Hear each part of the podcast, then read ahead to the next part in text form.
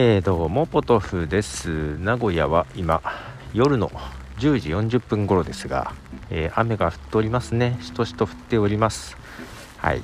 今本をですね、えー、図書館に返してきたとこです。あの10月31日までだったのを2日ほど過ぎてしまい2日ほどといっても今日休みなんでちょっと実質1日超えちゃったんですけどえー、返却ポストに返してきたとこです。な本当ね家まあまあまあ集合住宅なんですが道路挟んで隣がね図書館なんですよ。便利ですね。で読めずに返すことになるのかなと思っていた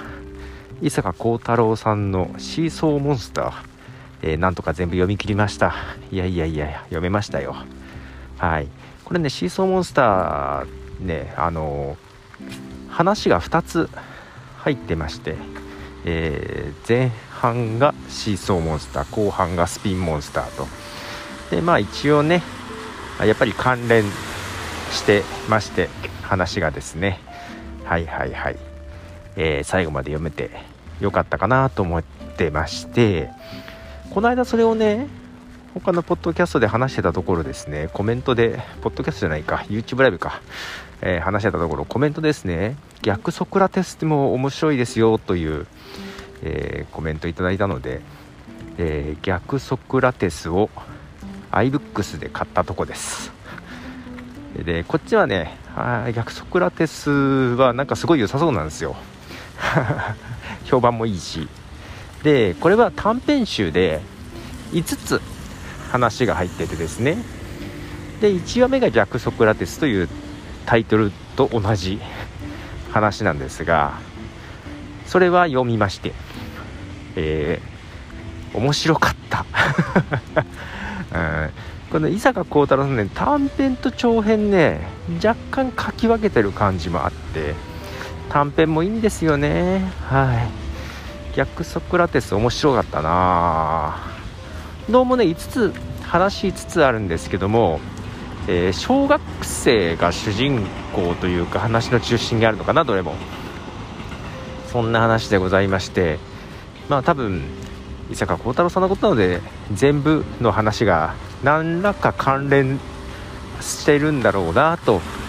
いうようなことを思いながら読み進めていこうかなというとこです。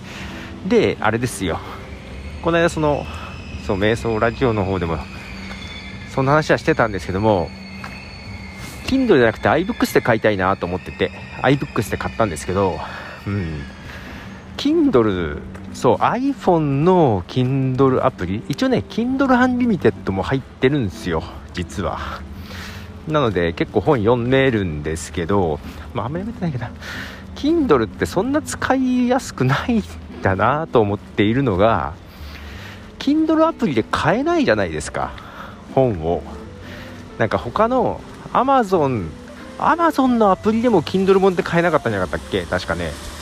アマゾンのアプリで探してブラウザー立ち上げてブラウザーで購入して Kindle で読むとかいうめんどくさいことしなきゃいけないのがすごく嫌で。iBooks の方がスムーズにね読めるのと操作感もね iBooks の方が好きなんだよね。うん。iBooks 使います？なんかそう瞑想ラジオでも早川さんが iBooks で買ったことないわって言っててまあまあそういう人も多いかなと思いつつ私結構ね iBooks 何冊か買ってはいるんですよね。うん。まあ Kindle の方が便利な時もありけど本当は iBooks で買いたい。ただ今もう両方で買ってるので2つに分かれちゃっててこれ後からめんどくさいなと思ったりはしてるんですけどね。電子書籍どこで買いますか？やっぱり Kindle ですか？っていうか電子書籍買いますか？ねきっと買わない人もいるんだろうなとは思いつつ。けどねこの短編逆ソクラテスを iBooks で買いましてそうそうその図書館で借りてきたシーソーモンスターが紙のねあのー、新刊の方なんで結構分厚い方なんでなかなか持ち歩くのは持ち歩きにくかったんで家で読んでましたがやっぱこの iPhone に入っているとね移動中今日もだからね出かけてた電車の中とかでも読めたのででほら 私ポッドキャスト聞きながら読んでて全然ポッドキャストが頭に入ってこないんですけど完全に BGM 状態になってるんですけども、うん、ポッドキャスト聞きながら読んだりしてましたけども。はい。きっとそれできない人もいるんだろうなと思いながらね。まあそんな形で伊坂幸太郎さんの本「えー、シーソーモンスター」読み読み終わりまして返してきましたし逆ソクラテスを今読んでますよということでポトフでした。じゃあね